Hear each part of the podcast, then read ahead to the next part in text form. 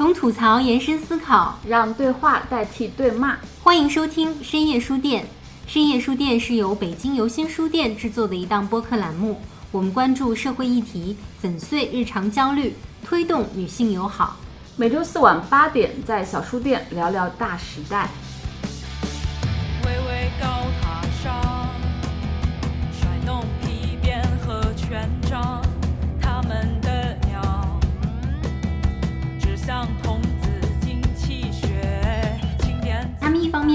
用了一些女性对于性的这个羞耻，然后他会觉得好像我抓住了你的一个把柄，所以即使我对你进行了性侵之后，我露出了我原本的嘴脸，你也不会怎么样，你也不敢怎么样。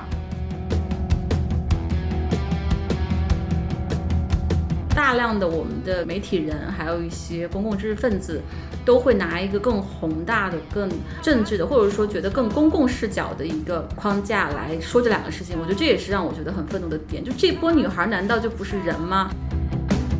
他拔出手枪，我该害怕吗？如果我们的娱乐圈资本流量还是这逻辑，那还会有无数个吴亦凡站起来，还是会不断的伤害女孩。但是如果更多的都美竹站起来，就不会有吴亦凡产生了，他不敢这样去侵害女孩了。先生，权力是用来交换欲望的吗？先生，我已经和你一样破碎了。先生，为什么你什么都想要？先生，为什么你什么都想要？Hello，大家好，欢迎来到最新一期的深夜书店，我是游心书店的内容官一萌。我是游心书店的主理人陈明霞。那么这一期呢，我们要来蹭点流量啊，但其实也不是说为了蹭流量，也是我们真的是特别关心的，然后特别想聊的一个话题。对，而且是我们最近讨论了很多，发现仍然还有很多话没有说，特别想去分享的讨论的一个事情。嗯，那就是我们来聊一聊最近也是被大家热议的吴亦凡事件。就在我们录播客的前一晚，警方刚刚公布了吴亦凡被朝阳区公安局拘捕的这样的一个消息。嗯，而且涉嫌强奸罪，还是一个非常令人意外的，然后明确的一个定性。是的，那这个事件一开始出来的时候，大家都在吃瓜啊。但是仔细去想一想，这个事件背后的很严肃的议题，包括有很多很多值得去思考的一些点，所以今天想要和大家分享一下。没错，嗯，嗯，那米霞姐可以先聊一聊你在刚刚知道这件事情的时候，自己的情绪和反应是什么样的？因为这事情也持续一段时间了，然后不断的有新的进展。我觉得我在整个事情当中，一直到今天为止，不断的信息进来，我有三个特别特别复杂的交织在一起的情绪的。把它剥离开，就是首先有很多很多的愤怒在里面，其次还有很多的绝望在里面，但同时有很多希望在里面，所以我都愿意待会儿分享一下。吴亦凡这边他的权力结构其实还是挺可怕的一件事儿。没错，就最后整个爆出来这个结果，尤其是警方公布的，比我们设想的可能还要严重，远远超出了我们对一个男明星的一个想象吧。嗯，已经不仅仅是一个娱乐事件那么简单了。完全不是一个娱乐事件，就是一个非常非常糟糕的团伙的性犯罪，而且还涉及未成年人，所以这事情不是吃瓜，也不是闹剧，也不是娱乐圈的一桩丑闻，还是值得把它深入的去剖析清楚的。嗯，那你愤怒的点有哪些呢？我真正开始比较仔细的关注这个事情，就真正开始吃瓜是都美竹那一篇檄文嘛。当然看完之后就觉得，首先是它里面的信息量还是很丰富的，再一个看到一个女孩的愤怒，包括她受到的伤害，然后紧接着就是大量的泼向这个女孩的脏水，比如说她那个蹭流量啊、想红啊，然后诉求得不到满足啊等等。包括他那篇檄文，后来我有很多非常尊重的一些教授和好朋友的评论，就说了很多这个女孩的污点吧。包括还有很多女性对她说：“你就是想睡偶像，对吧？然后你想红，爱慕虚荣等等。”然后对于这个男方的苛责，几乎就是没有。就比如说。男人本色嘛，嗯，甚至是带着同情的。对，就带着好像一句话就可以消解了男人本色嘛，男人都这样嘛，男人很正常啊。再一个就最多说一句哦，这个一个完全没有作品的人，就没有任何的这个可说的人，居然还可以有这样子的这个性资源吧，等等。所以我觉得很轻易的一句话就把男方的责任盖过了，而且对男方极其的宽容，但是对女孩儿就各种人、各种力量、各种声音、各个角度，在不断的去找这个女孩儿的问题，这是我第一个很愤怒、很愤怒的点。而且我们在很多这种女孩儿被伤害的案件当中、事件当中都能看到，对吧？嗯，而且我其实也听到一些言论，就是有些男的会说，嗯、谁有钱了，谁有权利了，哪个男的不这样呢？就这是特别可怕的一个男权结构下的一种想法、一种思想。但是有这种想法的人其实不在少数。没错，没错。所以这个就是觉得整个一上来就是对一个涉世未深的、受到伤害的女孩的一个苛责，然后泼脏水，这是我第一个很愤怒的点。嗯，然后我之前是看了应该是简单心理的一篇报道，然后他讲的就是职场性骚扰还有性侵，然后他讲了几个点，我觉得其中有三个点都能够契合到这个吴亦凡的事件。第一个点就是，其实，在职场上的一些性骚扰和性侵，它都是对女性群体的一个污名化。看女性的时候，往往她都是被当做一个物化的一个对象。很多女性可能是被认为靠脸或靠身材吃饭，那这样的人就会成为一些权力拥有者的一个性对象。那这些人其实包括吴亦凡，还有一些利用权力去威逼利诱一些女性的人，他们都是会把性侵当做对这些女人的一个回应，因为他就把你当做一个性工具，对。然后你其实也看到，在这个事件当中，不仅仅是都美竹一个人，包括都美竹说联系到她的就应该是有三个还是五个，对，然后后来有很多的女网红啊，然后还有一些之前女团成员张丹三出来爆料，就是吴亦凡都有以各种形式去联系过他们。对，所以你会发现吴亦凡他不仅仅是把都美竹一个人，他是把整个女性群体当做一个性资源去看待的。对，嗯，这是让人很愤怒的一点，就是本身这个事情当中一开始这个逻辑就是一个男性，而且掌握巨大的权力、名声、金钱的人对于非常单薄、很年轻、涉世未深的一个女孩的侵害，但是很多都先去找这个女孩的原因，我就觉得这个是我第一个很愤怒的点。没错。嗯嗯，那第二个点是什么呢？第二个就是对男方的宽容嘛，这个就会很多很多了。就是今天早上我听到的播客，包括还有我的一些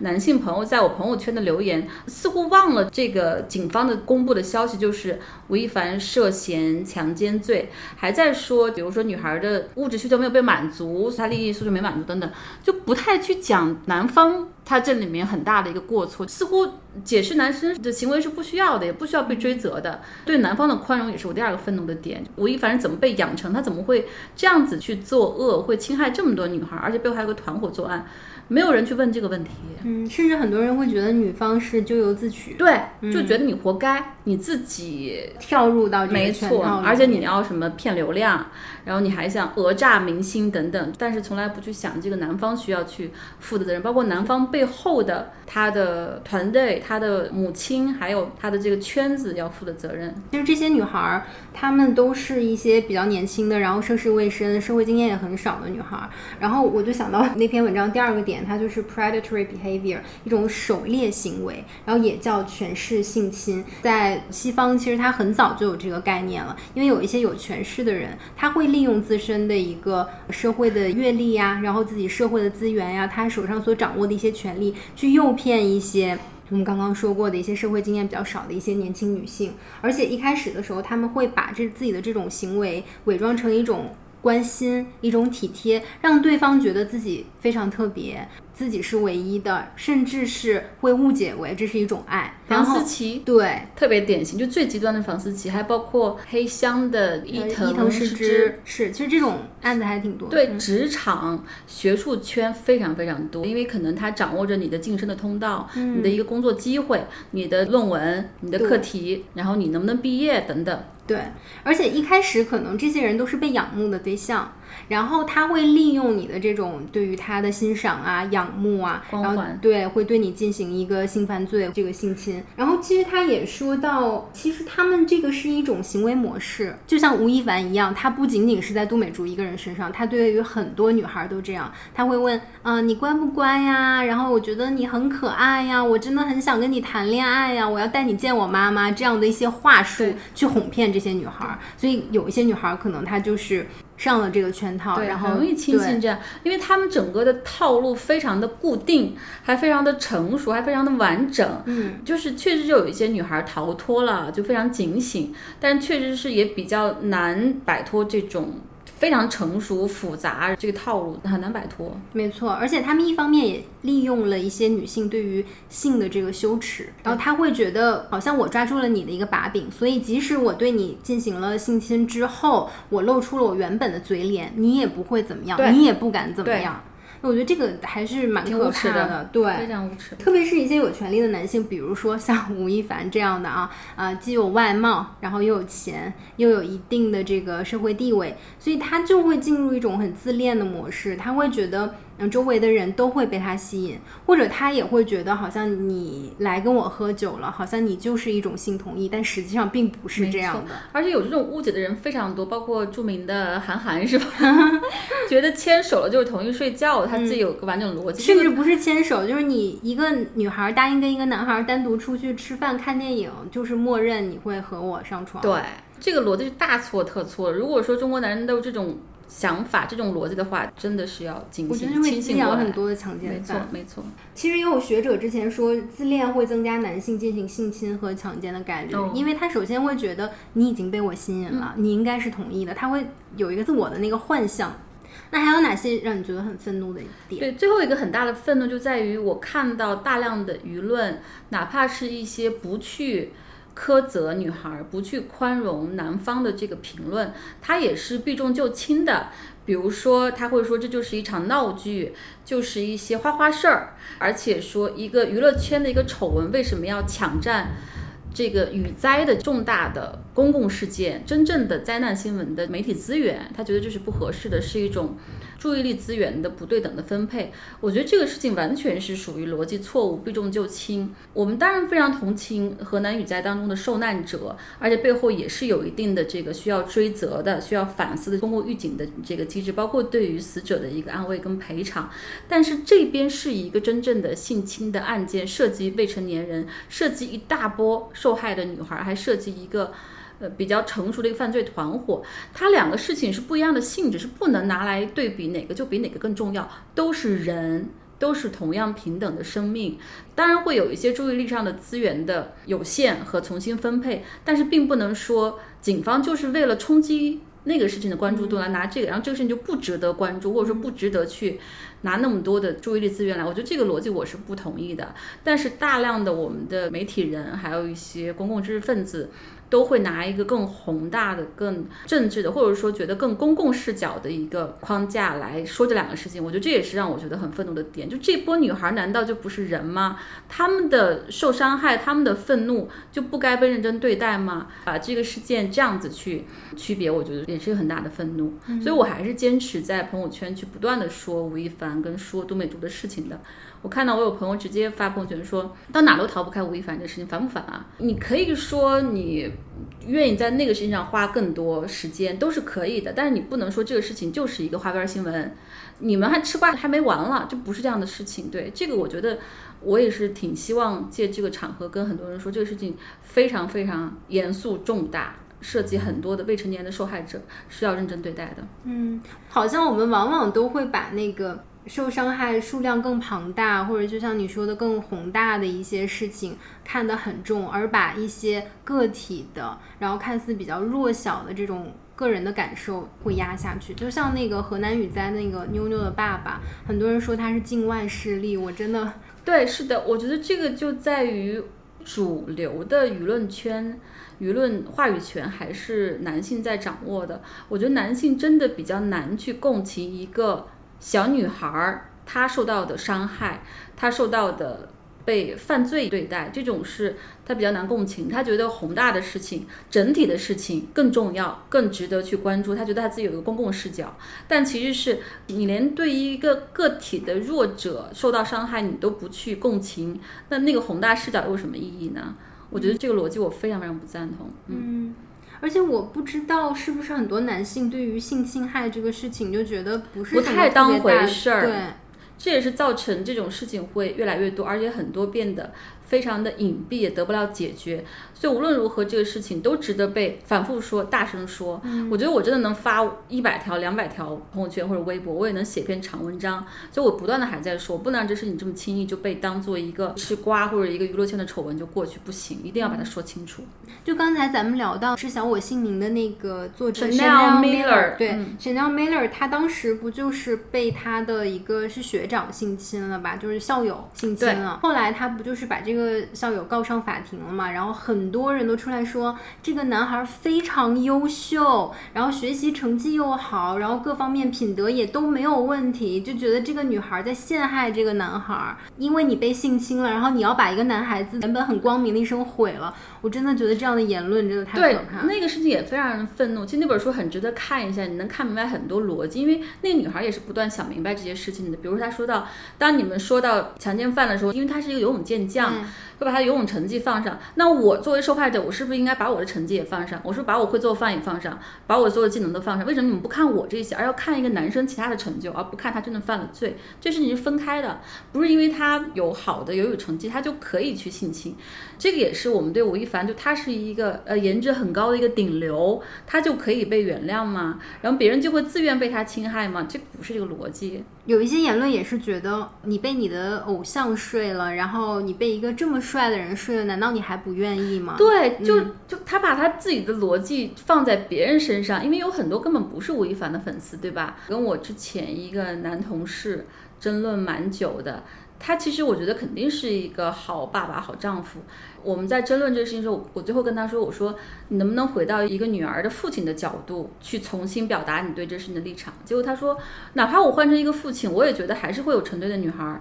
排队睡偶像。”我特别生气，我说哪怕是有还有很成堆的女孩儿排队受偶像，也一定有女孩儿不愿意被偶像睡，嗯而且也不代表有女孩儿愿意被他睡，他就是一个对的行为。嗯嗯，就是这种逻辑混乱，我觉得觉得挺愤怒的，就是非常愤怒。是，而且我觉得粉丝想睡偶像，或者是某一个女生想睡男顶流，其实是没有问题的。但是男方是不是第一打着谈恋爱的旗号去骗女生？第二就是他有没有利用权力去骗女生？我觉得这个是我们要厘清的两件事情。没错，就还是回到我们之前说过的李银河老师说的合法的性的三个原则，一个是成年，第二个是私密，第三个是自愿。因为自愿放在私密前面吧，就是首先是成年人，两方都必须是成年人，其次必须是双方都自愿的。其次要私密空间，你不能说你在公共场合怎么样。我觉得这三个，你看可能私密满足，但是自愿和成年都是打擦边球吧，对吧？是不是真的自愿？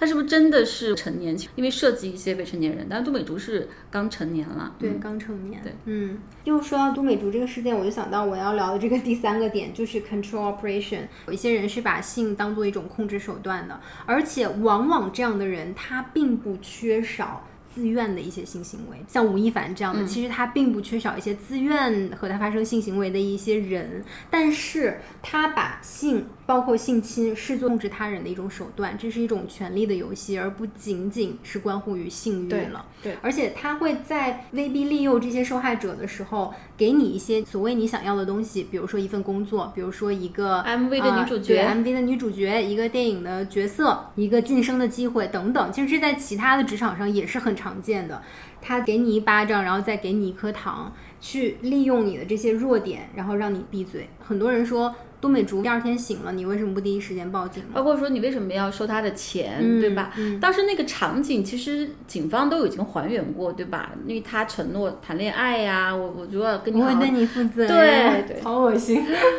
然后包括会承诺给你工作上的一些机会，而且当时安抚他的并不只有他一个人，还有包括吴亦凡的表哥，还有他的团队。我觉得在那个情境之下，作为一个十八岁的女孩，其实很难就说我清醒、对理智，对抵制这些太难了。之前有一份调查显示，将近三分之一的女性经历过性侵害，但没有告发，只有百分之三的人提起了诉讼。对，其实这个还挺能说明一些问题的，特别是你涉及到一些职场啊权力结构，这个权力结构在的时候，很多人可能他真的是不敢于去。发声也好，或者说对去用法律的手段去保护自己，我觉得这个我挺能共情的一个事情。对，因为嗯我之前就遇到这样的同事跟我讲他被他的直接领导性骚扰的事情，我鼓励他去告发，因为我们当时公司的文化还是很正的。我说你告发，你一定可以把他干掉、处罚的。而且他的那个领导并不是性骚扰他一个人，是惯犯，就人尽皆知。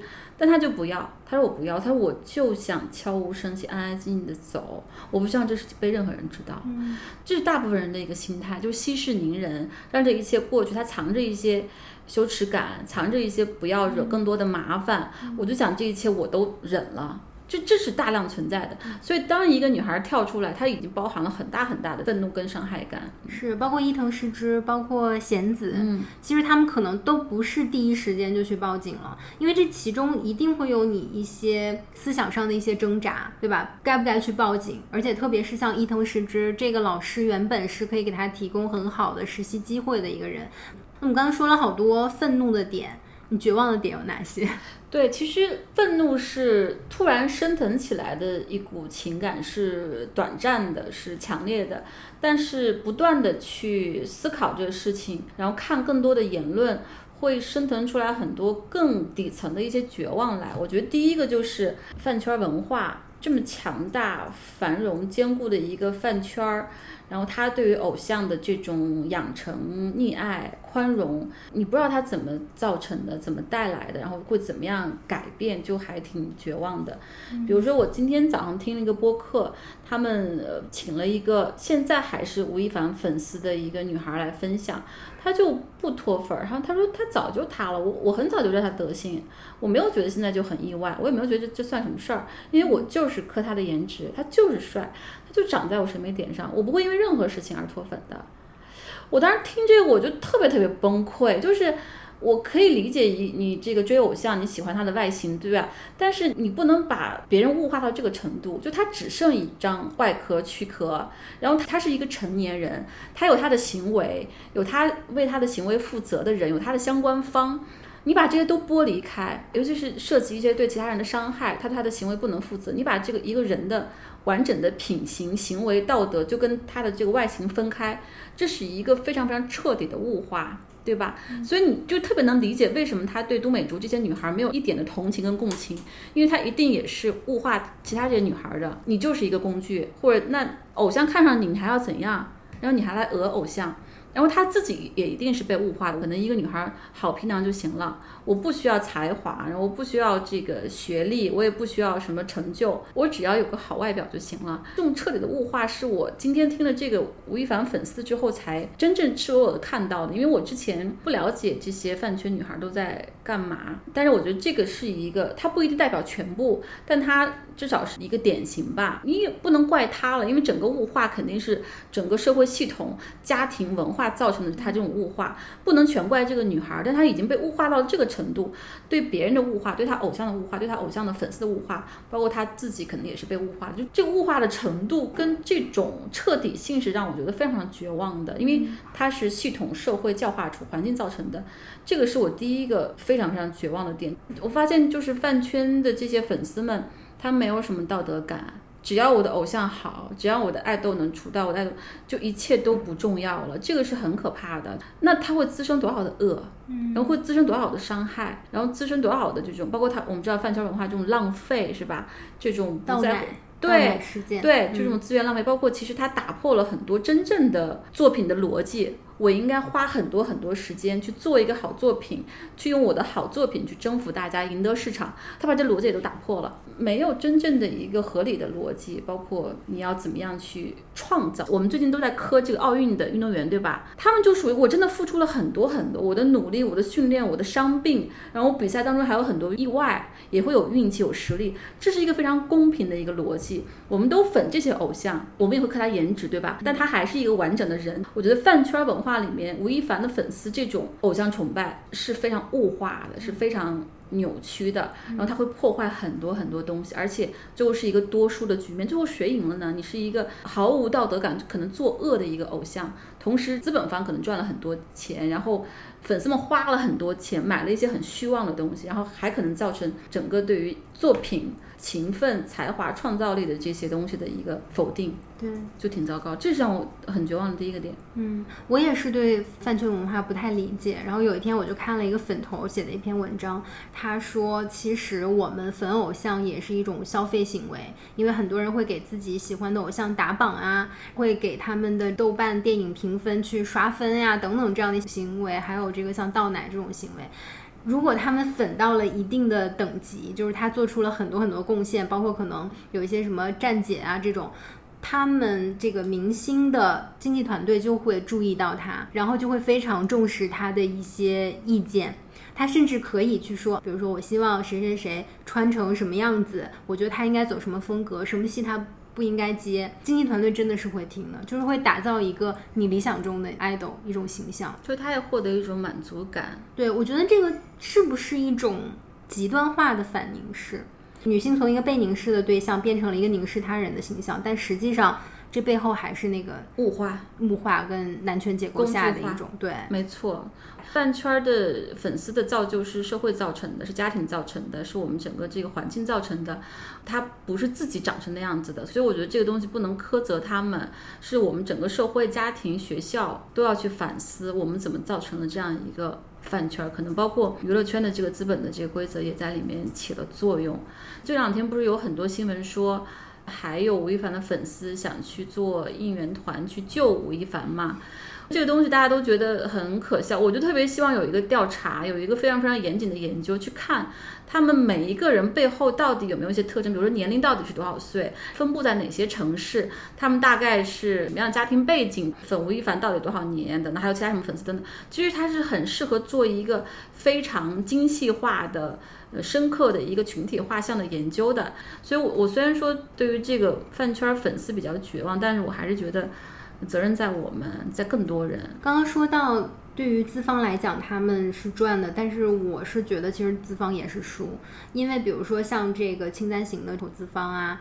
这个部戏可能就没有办法播出了。然后像之前常德影视投了范冰冰的那个《八清传》，因为当时是。呃，应该是先是高云想出了事情，后来范冰冰又出了那个八亿的那个事件，到现在从中间经历了换角呀、换头啊等等，这部戏还是没有播出，所以对于他们公司的影响也是很大的。对，嗯，对于明星背后的一些资方也是一样的，你花了那么多的金钱、你的资源、你的人力物力各方面，你培养出了一个 idol，但是。这个爱豆明星可能他自己的自身道德上有瑕疵，或者他触犯了法律，其实最后伤害的还是你们自己。同意，所以我对于饭圈女孩我是有同情的，但我对于资方一点同情都没有。我觉得你就活该，而且你自己亲手造就了这个毒瘤，你就自食其。我觉得一点都不同情他们。包括很多影视方面的资方也是，因为你在投一部戏的时候，你可能就看这个人有没有流量，你没有看他有没有演技，有没有实力，所以最后被反噬的就是你们。没错。他确实是自作自受，我觉得资方是。那还有哪些让你觉得绝望的点？但是很绝望，就是还是能够看到最近一些评论特别根深蒂固的厌女症了，就是还是回到批评这个女孩不要爱慕虚荣呀，不要在自己的职业事业当中老是选那个 easy 的模式啊，包括出来混就要还的。你既然想当网红，你想走娱乐业演艺圈，那你就要准备好。可能会有这样的潜规则等等，他就觉得这个是愿打愿挨。你女孩你得承受这一切。呃，今天早上我听那个播客，那个女主播最后竟然结论是说，女孩就要知道天下没有免费的午餐，你想吃这碗饭，你就要付出代价，你要付钱的。就这个逻辑非常的诡异，我觉得其实它是一种真的是深度的厌女症，它不去挑战这个规则，这规则是不合理的，它是真正的一些强势方去剥夺一些年轻女孩这样的一个游戏规则，你居然说你认同这个逻辑，没有人要吃免费的午餐，但不代表我要被剥夺成这个样子，我要去献上我这个东西，被你欺骗，被你套路，然后被你去任意的选妃挑选资源，才能够走这个途径，我觉得这个逻辑是大错特错的。背后还是比较深的厌女症，我觉得他对都美竹和这些女孩们这种苛责，他对自己也是一样的。我愿意走 hard 模式，这不是什么 hard 模式、easy 模式，就是不对的一些规则，是一些很扭曲的一些规则。嗯，首先我觉得，如果你默认了这一套规则，它就是恶性循对环。另外就是因为我家里人有做这个演艺事业的，并没有像他说的那个一定要付出什么，一定要怎么样。当然，你身在这个圈子里，肯定是有各种各样的诱惑啦。但是我会觉得，并不一定存在什么你既然进了这个圈子，你就要默认这个规则。如果真的是这样的话，那就不会有这个韦恩斯坦的 Me Too 的这个事件。没错，就是我们还是要相信最好的一个规则，它应该是什么？比如说是相对公平的，是呃充分竞争的，是每个人都被平等对待的，我们机会是均等的，不管是男性还是女性，是资深的还是年轻的，然后是不同行业的，你不要说。那吴亦凡是个大明星，都美竹是一个想要进入这一行的一个小女孩，她就应该接受这个规则。这规则是什么呀？难道我必须要被吴亦凡选妃，被他灌酒，然后发生关系，我才能进这一行？那你要承受这代价，这规则就是错的。你告诉女孩说你应该这样做，背后还是很深的厌女症。尤其是有很多女性的厌女症，是让人觉得比男性难更严重对，更确实是更难受，也更严重。这背后就是女性对自己的自我厌弃嘛，因为男性拿女性当工具，然后有厌女很重的厌女，那其实最后女孩也会物化成我也厌女，我也会厌恶自己，还是很推荐大家去看一下上野千鹤子《厌女》那本书的。嗯很多人我们说的时候，他都不知道厌女是什么意思，尤其是不能理解一个女孩厌女，包括很多男士也不理解。我这么喜欢女孩，我怎么厌女呢？就好好去理解一下厌女是什么，就会避免自己落入毫不察觉的一个厌女的状况。是，我是觉得可能不排除有一些人是利用了这一套规则，或者是有一些人可能想通过这种方法去呃上位也好呀，得到机会也好，但是。这不代表说你选择所谓哈尔模式，他选择所谓的 easy 模式，你就在道德上比他高多少，你就得站在一个道德制高点上去批判他。你应该批判的是利用权力的人，你应该批判的是这一套规则。特别同意。就今天早上我听那个播客，那个男嘉宾都忍不住了，说：“那比如说在我们山东酒局上，那你劝酒，你就是很难拒绝的。你要说我劝你酒，你不喝，你别人说你不给我面子。然后这个女孩就说：那我就不给你面子。”我就觉得非常的不现实，不能共情别人。我们在职场上，你刚入职场，比如说我当时做记者，刚当一个小记者，然后你的稿子要发，要上版面，是吧？你还需要好的选题，然后你的领导说咱去吃顿饭，然后你喝点酒，你敢说你不吗？敢跟老板说，敢跟你的资深男同事说，我就不给面子，我就不喝，有几个敢这样？也许我现在这把年纪了，我敢，但我刚入职的时候我也不敢。你这个时候你苛责都美竹说。人家让你喝你就喝啊，你傻呀！太不能共情一个就是涉世未深的初入职场的一个小女孩的处境了。我刚回国的时候，我去了一家公司，然后 当时那个老板他自己有一个会所，他就经常叫我去吃饭，然后每次都不去。有一次我们开会，开完会我知道他们晚上要吃饭，然后第一时间就跑了。那你不错。然后他就给我打电话，他说。哎，你人怎么没了？我说啊，我都在出租车上了。后来过了几天，他就叫 HR 跟我谈话，真的，嗯，就说我不给老板面子什么的。然后后来他叫我吃饭，那我就不能再不去了，就去了。然后全程我也不敬别人酒啊什么的，就坐在那儿，就是傻呵呵那种。他就觉得，哎，这个女孩怎么这样？后来他也不带我去吃饭。真的，我也老被批评，就是在酒局上说你怎么不敬酒啊，然后怎么坐那儿啊，怎么不主动啊，等等。首先是。一个女孩，你不去参加职场上的这些男领导或者客户们安排的酒局，你就会丧失很多机会，工作机会、客户资源、选题等等消息信息，你就会损失很多。我觉得这个确实是他们很难去共情一个别人的处境，而且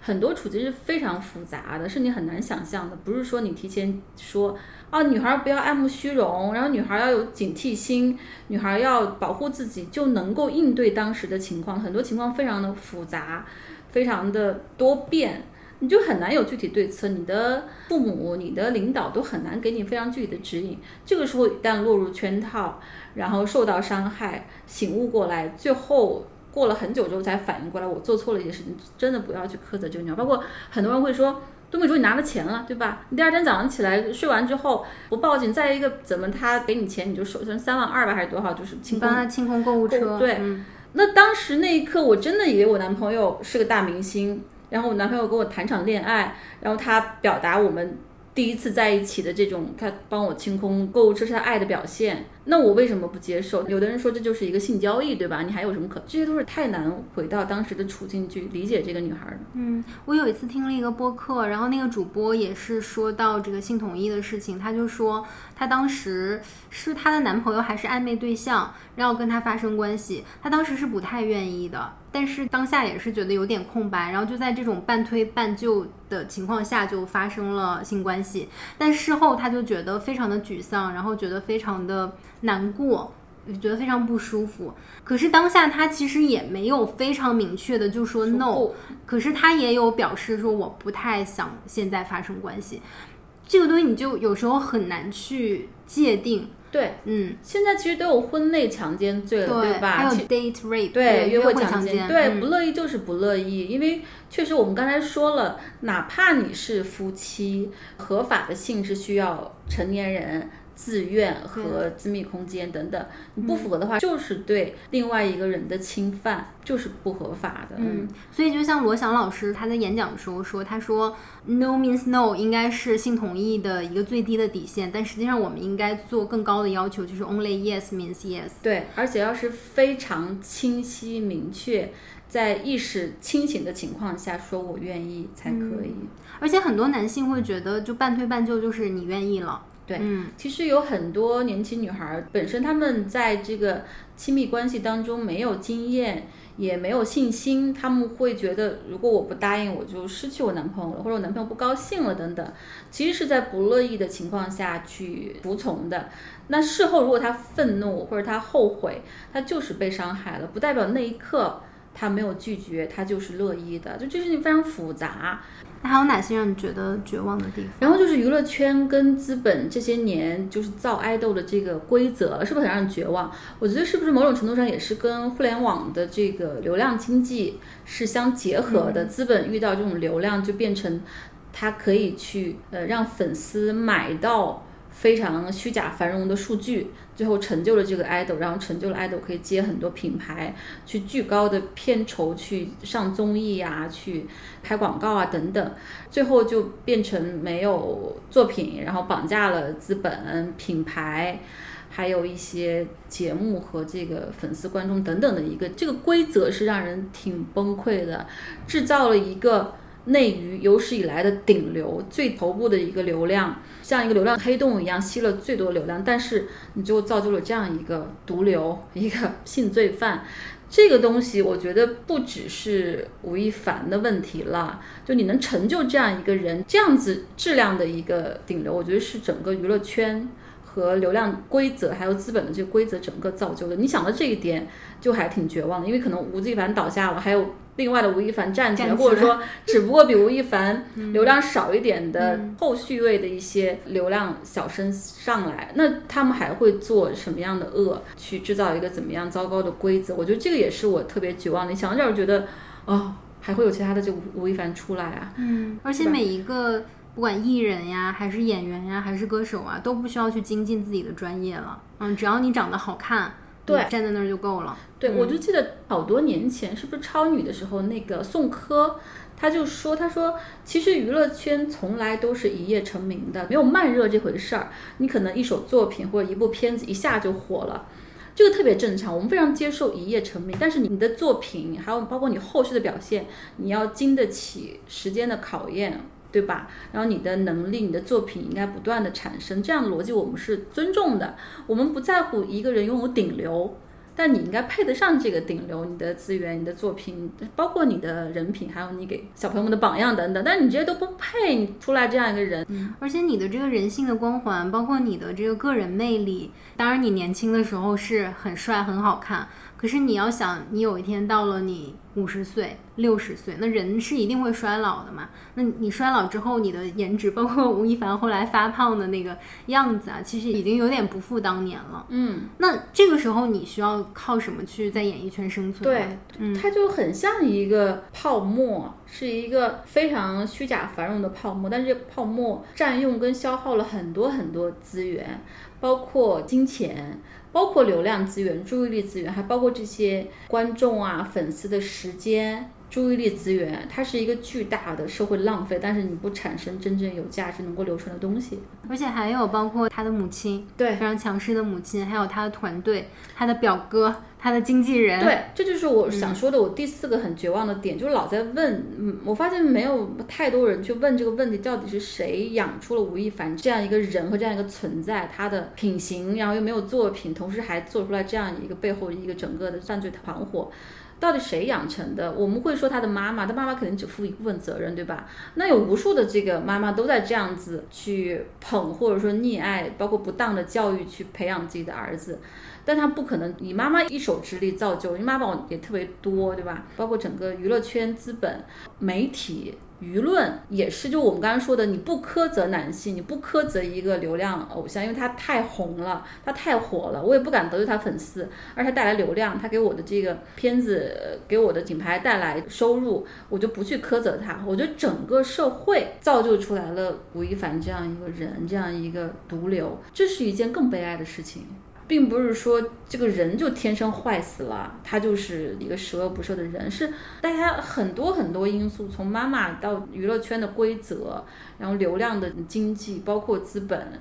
整个造就了这样一个毒瘤。如果说吴亦凡这事情是中国内娱业的一场雪崩的话，那没有一片雪花是无辜的。虽然我们现在有很多人政治正确都来骂吴亦凡，对吧？都来说你看你这这混蛋什么的，但是。没有人去说我们有没有错，我们怎么能让吴亦凡这种人长成今天这个样子？之前有很多信号，对吧？之前不断有新闻出来，他还在不断长大，然后不断在累加他的这个受害者。是包括他身边的人，他经纪团队去帮他发掘一些这样的女孩儿，对，甚至有一些就是说你要先陪我之后，然后你才能去陪吴亦凡。所以这个东西就真的还挺像爱泼斯坦案件的。嗯爱泼斯坦案件就已经让人非常绝望了，耗时漫长，非常复杂，用牵扯出很多名流对、嗯很多名流政界的和这个科技圈的商业名流，但是这个事情又很蹊跷。他之前就逃脱了一次，最近终于被警察抓住证据之后，他又还没宣判就在监狱里面离奇死亡了，现在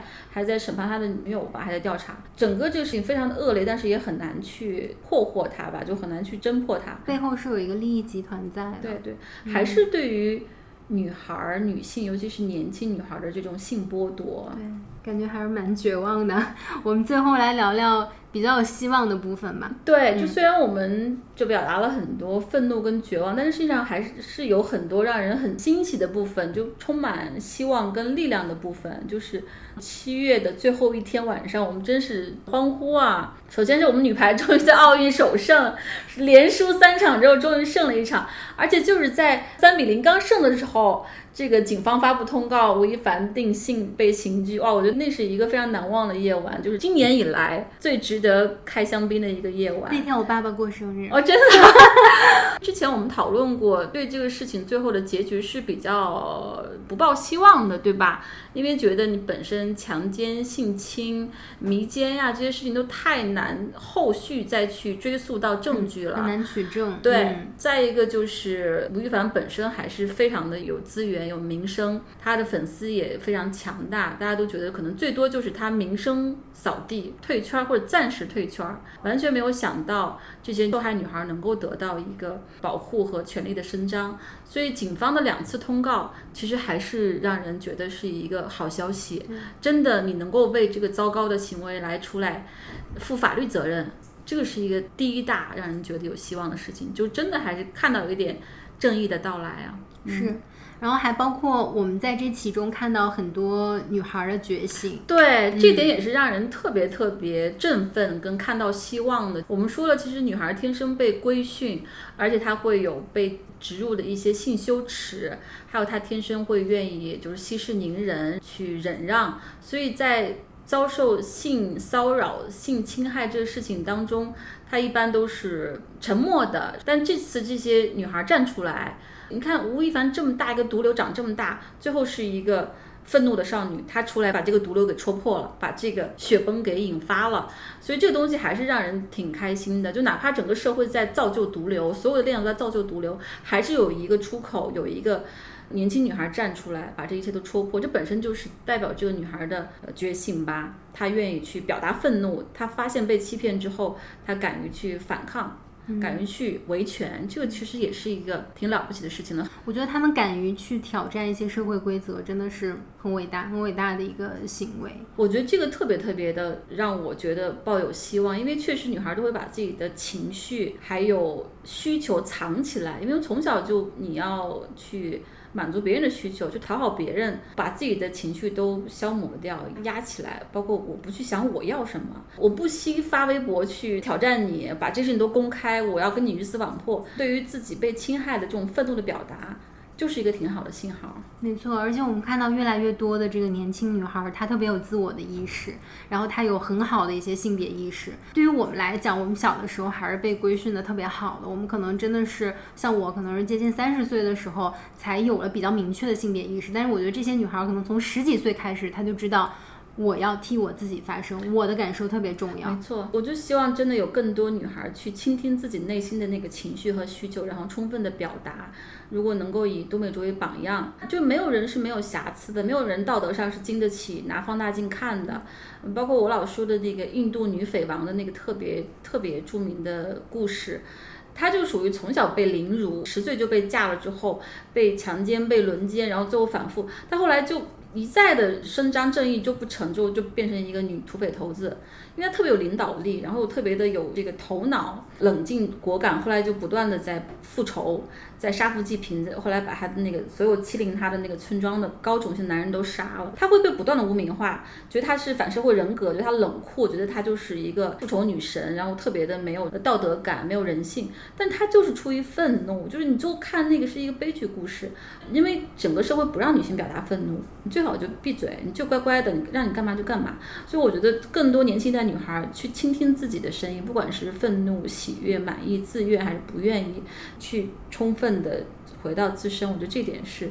都美竹给我们一个很大的榜样。嗯，我第一次看到都美竹那个很长的那个声明的时候，啊，当中有几句话，后来我们知道是她的这个写手是他代写的，嗯，说呃以后我的老公、我的婆婆要怎么看我，他们一定会拿这个事情反复的来说，然后大家都觉得我是什么烂烂叉叉，对对对。但是我当时看的时候，我就觉得。这个不太像是女孩自己写出来的，就挺男性视角的。后来真的证明了是这个写手写的。然后我其实想聊的一个点就是，当今社会啊，到这个年代还能有处女情节，我就觉得是一个挺不可思议的事儿。但仍然像比如说吴亦凡，可能王思聪都会有这种。处女情节，然后会问女孩你乖不乖呀？你没有交付全部啊？就这种让我听起来我觉得很恶心的这种物化女性的话。对，而且他们把性其实就真的是还是给动物化了，他不会当做真正的性是基于爱的，或者说基于两个身体的需求的，而是说只是他的需求，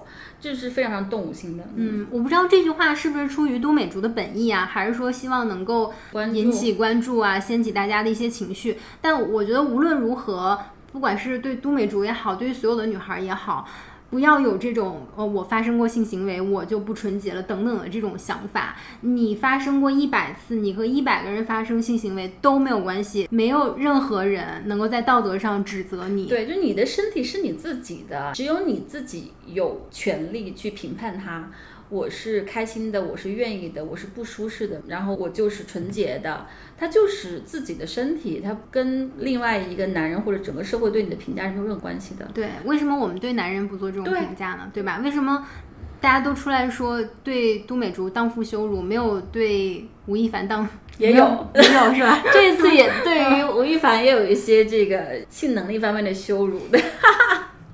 但是他没有说你和多少个女的发生过性关系你就不纯洁。对，嗯，所以说这个东西也是很奇怪，就是对女性是说她的忠诚，对吧？我身体只属于某个人，或者说我必须要给某个人保留纯洁。然后对男性就是一个性能力方面的一个，而不是说数量的。也是这个事情当中非常失焦、非常搞笑的一个梗，尤其是男性吧，我就更关注这个点。还有一个公众号的大 V 专门说了这个点，说停止当男羞辱，特别特别搞笑的。首先，你从来没有去呼吁过停止荡妇羞辱，然后吴亦凡的性能力被质疑，你立刻出来去呼吁停止这个荡男羞辱，谁在乎呀？我觉得有多少女孩真正去在意这个点，反倒好像男性不断拿这个梗在。而且我其实注意到一个点，就是之前都美竹出来爆料啊，然后很多女孩出来爆料，吴亦凡一直没有做回应，直到 吴谦之说出来之后，吴亦凡马上出了一个声明。对，还有很多男性也是抓这个点，就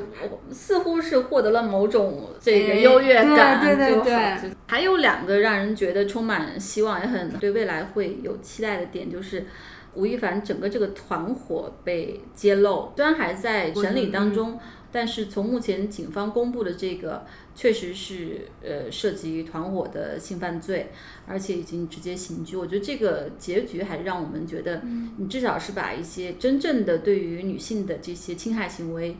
定了罪，用法律来给一个交代，进展还让人觉得挺超出预期的。而且可能还涉及到这个性交易啊，还有毒品啊对等等的。真的没有想到走到了爱泼斯档案的这一步。包括这次事件，我们其实看到很多女孩的 girls help girls，对这种女性之间的互助，然后女性之间的团结，其实真的非常非常感人。没错，就当我们看到整个社会，尤其是男性在苛责女性，在宽容男性，然后整个娱乐圈的规则、资本的规则、流量的逻辑，还有包括他妈妈都在塑造跟滋养这个毒瘤的时候，一些年轻女孩站出来。互相帮助，互相支持，这个时候肩并肩去对抗这一切，确实是让人觉得就是充满希望的一件事情。我们还应该指望年轻一代。是，也希望有更多的女性的这个榜样啊，然后给更多的女性提供很多支持啊、鼓励、帮助。其实也给那些敢站出来发声的女性提供更多的、更大的一个心理的支持。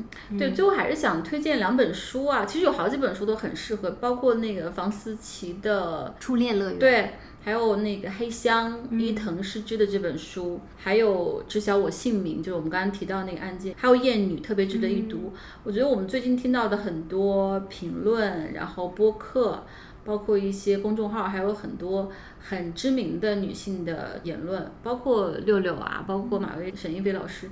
他们的这些态度，如果说真的回到这几本书，真正看一些不同的国家的被性侵的女孩，她们的亲身的经历跟处境，包括厌女真的逻辑，都会更深的理解都美竹跟吴亦凡这个事件的本质。刚才说到这几个大 V 被封号、被禁言啊，也是这个事情当中延伸出来的一个让人觉得有点奇怪的事情。是，首先是六六和马薇薇他们的这个观点都是几年之前在微博上发表的，虽然非常非常的糟糕，非对常非常的恶臭，是真的。嗯、是，就是首先是性别意识很差，然后不尊重女性，对这点是我们要批判的。首先他们这个观点是不正确的啦，但是。为什么首先被封号的，然后被删博的就是他们，而我们整天在微博上可能看到很多大女的博主，很多厌女的言论，这些人没有被封号。对，还有就是最糟糕的新浪微博的这种双标，就在于帮多美竹去写微博的那个写手那个徐某。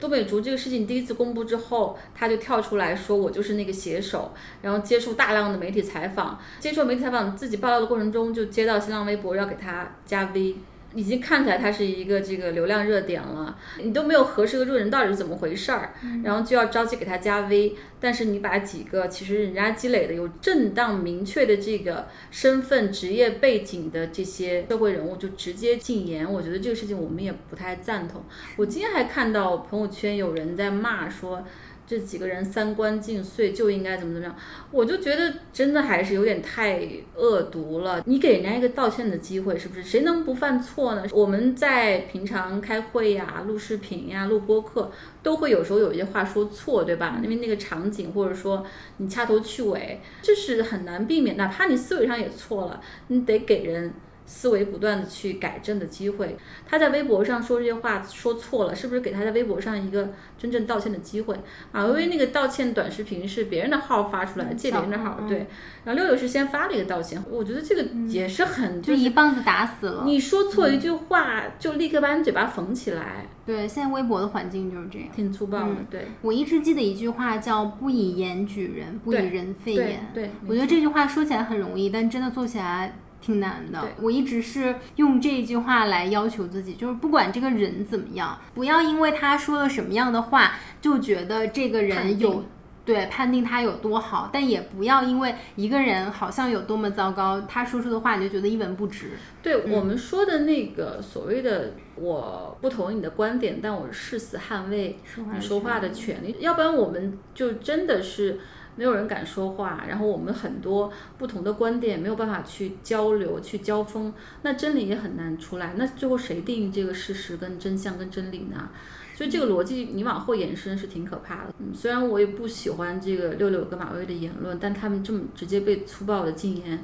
也是觉得不是一个特别好的事情。对，如果说他说的不对，有大量的人去反驳对他，们被网暴都已经够那个什么了。还要被删号。对，嗯，行，那最后还有没有让你觉得特别有希望的点？包括对于女孩儿特别想说的一些话？对，其实就是希望这个事情，我觉得最好的局面，还不是说吴亦凡真的受到他理应得到的法律的制裁，而是说更多女孩能够从中得到勇气，然后得到一些正确的观念。以后当他们不管在亲密关系当中，在职场当中受到压迫、伤害的时候，能够敢于大声的对于强权、对暴力、对侮辱说不，去维权。这个比吴亦凡进监狱更重要，因为一个吴亦凡进去了，如果我们的娱乐圈资本流量还是这逻辑，那还会有无数个吴亦凡站起来，还是会不断的伤害女孩。但是如果更多的都美竹站起来，就不会有吴亦凡产生了，他不敢这样去侵害女孩了。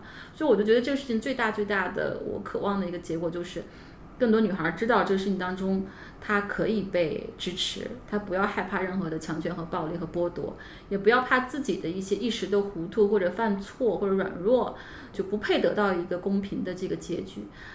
我觉得女孩儿就是被规训的太多了，被规训的要柔弱呀，然后要不能说不呀，然后要服从啊。所以现在就是女孩儿要站起来说不的时候。我觉得一个是要说不，很多女孩儿在面对一些比较尴尬的情境之下，她会说哦我不知道该怎么样，或者是嗯我怎么样。你就是要先说不，然后再说你后面想说的答案。另外一个就是要懂得求助。没错，对，我觉得求助特别特别重要，特别是可以向同性求助。对，因为女性本来天然的就很有这个共情的能力。能够理解处境，对。对，而且我真的觉得媒体啊，不要再大肆去宣扬这个雌竞的这个概念。其实女性之间的友谊、女性的互助，超级超级感人的。我觉得这个事情当中最先能够共情都美竹的，当然是那些张丹三这些女孩。我知道当时的情境，然后我也能想象都美竹最后她走到那一步。我我们虽然没有，但是整个的这个处境，然后选择当时状况，他们最能理解，所以最先站出来。好的，那我们就希望这个事情后续的发展能够更好一些。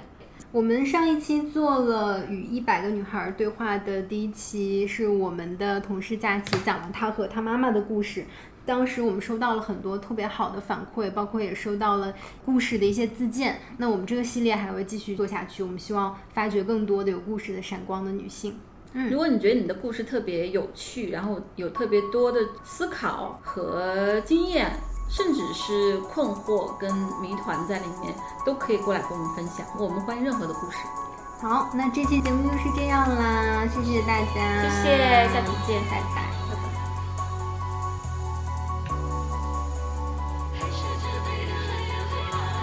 在各大播客平台搜索“深夜书店”，订阅我们的播客；在爱发电搜索“游心书店”，支持我们的创作。关注微博“游心书店”和公众号“每日游心”，及时获取我们的最新活动消息。